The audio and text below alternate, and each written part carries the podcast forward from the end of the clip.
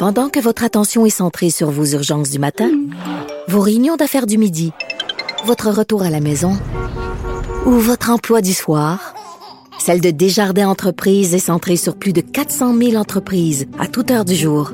Grâce à notre connaissance des secteurs d'activité et à notre accompagnement spécialisé, nous aidons les entrepreneurs à relever chaque défi pour qu'ils puissent rester centrés sur ce qui compte, le développement de leur entreprise. Ici Ricardo. Et Émilie, marchand d'IGA. On a envie de vous inspirer à bien manger. À moins de 5 la portion. Suffit de repérer les produits valeurs sûres et de les cuisiner avec une de nos recettes. Les valeurs sûres, c'est bien pensé, hein? Bien sûr! Détails sur IGA.net. Sophie Durocher. Une femme distinguée qui distingue le vrai du faux. Vous écoutez Sophie Durocher. Bon, on pensait que euh, la pandémie euh, se calmait, on pensait qu'avec l'annonce de la fin du masque obligatoire, euh, qu'on allait pouvoir enfin respirer tranquille. Enfin, c'est ce que je pensais, moi jusqu'à temps que je vois sur Twitter, sur les médias sociaux, euh, Mathieu Nadeau-Vallée, que j'adore, que j'ai vraiment suivi pendant toute la pandémie, celui qu'on connaît sous ce nom familier de médecin de TikTok. Et j'ai vu donc sur son compte Twitter que non seulement lui, quand il va dans des endroits clos, public, euh, il porte un masque, mais c'est même pas le petit masque bleu qu'on connaît, il porte le masque N95. Je me suis dit, il y a quelque chose là, il faut que j'aille à la source pour savoir pourquoi il fait ça. Il est au bout de la ligne, Mathieu Nadeau-Vallée, bonjour. Bonjour. Oui, en fait, euh, pourquoi je parle de ça? Euh, ben, premièrement, il faut se rappeler, on est l'été, hein, il y a moins de cas, les gens sont, sont dehors. Par contre, on est devant des variants qui sont beaucoup plus contagieux, transmissibles que les années précédentes. Puis dans les endroits euh, clos, les endroits publics clos, euh, ça reste des endroits à risque.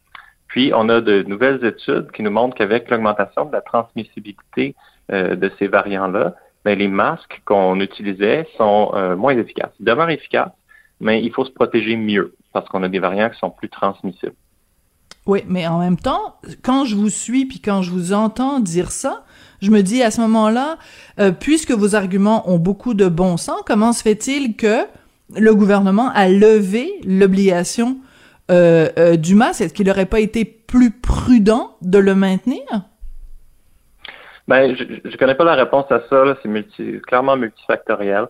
ce que la science dit, c'est que les masques protègent contre les virus respiratoires. Euh, plus, plus les masques sont bien ajustés, plus ils protègent, hein, euh, surtout les N95, les KN95 qui sont mieux ajustés au visage, même sans euh, fit test, sont meilleurs que les masques bleus, ça c'est démontré par la science.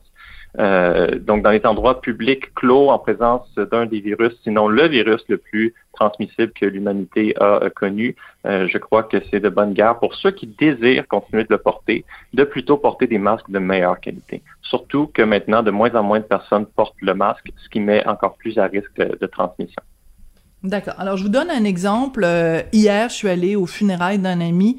Euh, on était euh, plusieurs proches, des membres de la famille, des amis, réunis dans un lieu clos.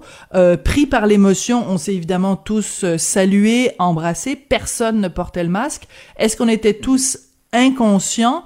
Est-ce qu'on a pris des risques indus en faisant ça? Ben, je sais pas. Là. Je veux dire, à chacun de déterminer son risque. Là, c'est plus obligatoire le masque. Chacun prend ses propres décisions. Euh, moi, ce que je dis, c'est pour ceux qui désirent continuer de le porter, c'est mieux de porter des meilleurs masques. Ça va vous permettre de mieux vous protéger vous, puis de mieux protéger les gens qui sont vulnérables autour de vous. Euh, euh clairement, si à cet événement-là, il y a, il su qu'il y avait, par exemple, une personne qui était immunosupprimée et très à risque, mais peut-être qu'il y aurait eu d'autres mesures qui auraient pu être prises. Là, je connais pas la situation. Je comprends. Mais, mais c'est important la nuance que vous apportez. C'est que tant qu'à porter le masque, autrement dit, le masque n'est plus obligatoire, vous faites ce que vous voulez. Mais tant qu'à en porter un, ce serait beaucoup plus logique, intelligent et fidèle à la science de porter un N95 ou un KN95 que le petit masque bleu. Alors comment euh, se fait-il que ce message-là ne passe pas plus que ça?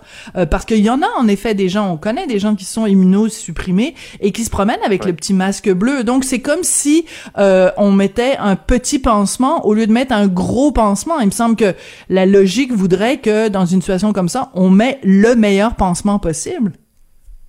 Ben, je suis entièrement d'accord avec vous. Je pense qu'il faut continuer de faire de l'éducation. Les N95 sont vus comme des masques qui sont euh, euh, vraiment dérangeants et inconfortables. Ce n'est plus vrai. Maintenant, on a accès à des bons masques, des masques canadiens qui sont très confortables, euh, qui sont dispendieux, mais pas non plus énormément dispendieux. Donc, je pense que c'est important de faire circuler ce message-là. je viens de lire justement une, une étude qui est en preprint, ça veut dire qu'elle n'est pas encore révisée par les pairs, mais cette, étude-là suggère que les masques euh, bleus, justement les, les, masques euh, conventionnels, qui protégeaient environ à 66% dans l'air du, variant Delta, ne protègent plus qu'à 16% dans l'air du variant Omicron. Puis ça, c'est logique parce qu'on a des virus qui sont transmis par aérosol puis qui sont plus transmissibles. Donc, si vous avez des, ouvertures euh, sur les coins de votre masque, mais vous êtes beaucoup plus à risque d'attraper ce virus-là s'il est dans l'air, alors que les masques N95 sont mieux fités autour de la bouche, et ça, même si on n'a pas euh, eu l'occasion de faire ce qu'on appelle un fit test. Mais pour les gens qui sont immunosupprimés, je leur suggère euh, d'effectuer justement un fit test pour avoir encore une fois une meilleure protection avec ces masques-là. Alors, vous êtes un excellent pédagogue, euh, Monsieur Nadeau-Vallée, euh, vous l'avez toujours prouvé. Expliquez-nous. En fait, c'est comment on fait un fit test? Parce que moi, honnêtement, j'ai aucune idée. Euh, mais je comprends que c'est il faut tester la la l'herméticité. Je sais pas si ça se dit. À quel point notre masque est, est placé de façon hermétique. Comment on fait un fit test? Ben, c'est fait de façon professionnelle. Nous, à l'hôpital, bien sûr, c'est non seulement offert, mais c'est obligatoire.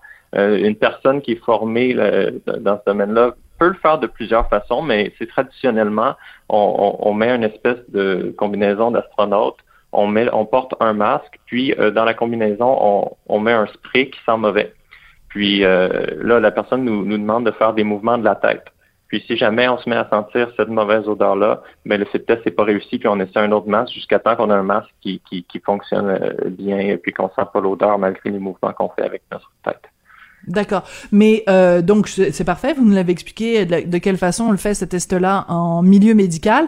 Maintenant, euh, mettons euh, ma ma ma mère de 94 ans, euh, je lui je fais comment pour qu'elle fasse un fit test sur son masque N95 que ah, j'ai ben. acheté, acheté au Pharmaprix, Monsieur Nadeau Vallée. C'est une question vraiment importante, vraiment intéressante, euh, surtout pour les gens qui sont immunosupprimés. Euh, je ne connais pas exactement la réponse, mais c'est faisable. Hein. On le fait dans, tous les hôpitaux. Euh, donc, peut-être qu'il faudrait se pencher sur la question pour rendre ça accessible, ou peut-être même que c'est déjà le cas pour rendre ça accessible aux gens qui sont immunosupprimés. D'accord. Moi, c'est ce que j'aime de vous, euh, c'est que quand vous connaissez la réponse, vous nous la donnez clairement. Quand vous ne connaissez pas la réponse, vous nous dites soit je ne sais pas, soit je vais aller vérifier je vais fouiller, je vais faire mes recherches. J'adore ça et, j'apprécie cette honnêteté qui est, qui est une honnêteté, qui est une transparence toute scientifique parce que c'est ça que ça fait un scientifique. Quand il connaît la réponse, ben il, il la donne, il l'explique. Quand il n'a pas la réponse, ben il cherche, il questionne ou il admet qu'il ne sait pas. Donc j'apprécie, mais c'est pas tout le monde qui fait ça, comme vous vous le faites. Ben, je pense que c'est important de le faire euh, pour plusieurs raisons. Euh, mais effectivement, en science, il faut toujours être dans la nuance. D'accord. Euh, donc, vous nous avez expliqué, puis je l'ai noté quand même, euh, donc le variant auquel on fait face euh, en ce moment, avec tous les B, puis les points, puis les, les, les chiffres qui suivent, le virus le plus transmissible de l'histoire de l'humanité. Comment se fait-il que ce, cette expression-là que vous venez d'utiliser euh, nous fasse si peur alors que en ce moment, j'ai l'impression qu'on on vit dans tout sauf de la peur? On devrait être beaucoup plus inquiet qu'on l'est en ce moment? Ben, c'est pas ce que je dis. Je pense qu'il faut juste agir de façon euh, intelligente, puis tant qu'à porter, tant que pour les personnes qui désirent porter le masque, ouais, d'en porter des meilleurs pour être, c'est juste être cohérent avec son idée. Si notre idée c'est, moi je veux vraiment protéger les autres, moi je veux vraiment me protéger, mais ben, j'essaie de propager la bonne façon, la meilleure façon de le faire en fait. Si on a un nouveau variant, on a le BA, BA2.12.1 qui est euh, environ 15% des cas au Québec maintenant, le BA4 et le BA5 qui sont environ 10% des cas, puis qui s'augmente dans d'autres endroits dans le monde, c'est encore plus que ça. Ce sont des, nous, des, des, des, des, branches d'une lignée qu'on connaît, la lignée d'Omicron. Euh, donc, l'OMS n'a pas encore décidé de, de mettre d'autres lettres grecques à ces variants-là parce qu'ils n'ont pas encore démontré ou prouvé qu'ils étaient plus dangereux que les autres souches de Micron. Par contre, ce qu'on sait, c'est qu'ils ont un certain niveau d'échappement de l'immunité qu'on a, le mur immunitaire qu'on a construit. Hein, ces, variants-là, même si c'est encore du Omicron, ben les gens qui ont déjà eu Omicron peuvent attraper ces variants-là. Euh, donc non seulement ils sont très transmissibles, mais d'une certaine façon ils échappent à, à, notre immunité, surtout pour les gens qui qui n'ont pas fait le choix de se faire vacciner. Donc je pense que c'est important, malgré que euh, le message en direct circule et que les masques euh, ne sont pas importants. Ce qu'il faut, en fait, le message, c'est qu'ils ne sont plus obligatoires. Ça ne veut pas dire qu'ils sont pas importants. je pense qu'il est important de rappeler aux gens que en tout cas, que c'est important de, pour ceux qui désirent continuer de le faire, de porter des meilleurs masques. Puis au niveau de la science, il y a un autre argument très important, euh, et celui que plus un virus se réplique, plus il a des chances de euh, créer des mutations et de créer des nouveaux variants. Donc, je pense que l'idée aussi qu'il faut propager, c'est que la réplication virale, c'est probablement pas une bonne idée parce qu'on pourrait retomber dans euh, presque une nouvelle pandémie étant très malchanceux et étant exposé à un nouveau variant qui échappe à notre immunité puis qui est plus dangereux ou plus transmissible. Bon, c'est vendredi. Moi, je pensais me préparer une belle petite fin de semaine. Il fait beau, fait soleil dehors. Puis là, vous venez de... Quand vous évoquez une nouvelle pandémie, moi, j'ai juste envie d'aller... Euh, je sais pas, prendre un ramen Le risque est très faible. Hein? Le risque, quand vous êtes dehors, le risque est très faible. J'encourage tout le monde à être dehors. Puis si vous êtes en dedans, ouvrez les fenêtres. Ouais. Donc, euh, donc si on vous voit, si on va au cinéma, si on, si on s'en va voir Top Gun en fin de semaine, puis qu'on vous croise, euh, docteur Nadeau Vallée, c'est vous, vous allez porter un N95 quand vous allez au cinéma ou si vous allez au théâtre, euh, c'est clair. Ah oui, surtout si c'est bondé et puis qu'il y a des gens qui toussent, bien sûr. moi, je le porte dans les endroits publics clos. D'accord. Euh, Est-ce que je peux prendre quelques minutes de votre temps euh, pour vous poser une question toute simple? Euh, la variole du singe, est-ce que c'est quelque chose qui vous inquiète ou c'est un épiphénomène? Ben, je suis peut-être pas la meilleure personne pour en parler. De ce que j'en comprends, c'est pas un virus qui est très dangereux pour la grande majorité des gens. C'est pas un virus qui est très transmissible non plus. Euh, je pense que le nombre total de cas encore mondialement est assez faible, bien qu'il croissant. Là, je pense qu'il faut s'en préoccuper, mais c'est pas un COVID numéro 2 là, loin de là. C'est pas un oui parce qu'on a un petit peu l'impression on se disait bon collectivement on s'est dit bon on sort de deux ans de de, de pandémie. Euh, là il y a la guerre en Ukraine. Évidemment vous n'êtes pas un spécialiste de la guerre en Ukraine mais ce que je veux dire c'est que on a l'impression qu'un malheur n'attendait pas l'autre. Euh, deux ans de pandémie la guerre en Ukraine puis là arrive la variole du singe. On s'est dit bon c'est quoi la prochaine affaire là? Les euh, les, les chevaliers de l'apocalypse il y a des grenouilles qui vont nous tomber euh, sur la tête. C'est comme ouais. mais la variole du singe on connaît Hein, c'est pas nouveau. Euh, bon, ça réapparaît, mais on connaît ça. On a déjà des vaccins pour ça. Euh, je pense que n'ayant jamais eu de pandémie et ayant cette nouvelle-là de la variole du singe, je pense que ça aurait passé plus inaperçu. Cela dit, je dis pas que c'est pas important, il faut s'y pencher, mais je pense qu'effectivement, euh, les gens sont sont un peu tannés puis apeurés de se faire parler de nouveaux virus là. Mais cela dit, la variole du singe, c'est pas un nouveau virus.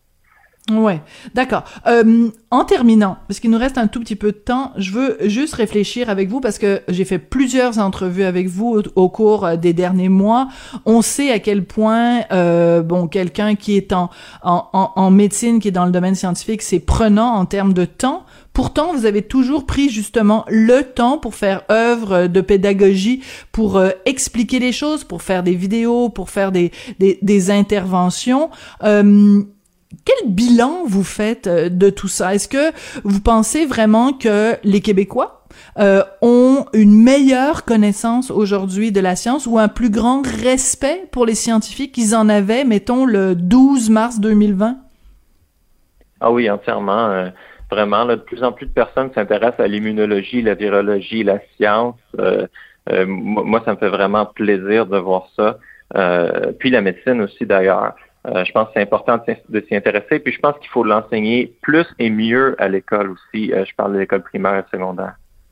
Mais en même temps, vous trouvez pas ça décourageant de voir que il y a euh, Bisoun 24 puis euh, Tralala 23 sur les médias sociaux qui continuent à sévir et qui continuent à dire bon ben vous le voyez bien la preuve que le gouvernement euh, si le gouvernement euh, enlève l'obligation du masque ben c'est bien la preuve que vous avez été des caves pendant deux ans de porter le masque. Et ils, ils sont encore là ces gens là là et puis ils sévissent sur les médias sociaux Ouais, ben, ben, ce qu'il faut comprendre, c'est que la plupart de ces comptes-là, c'est des faux comptes, des comptes trolls ou même des robots.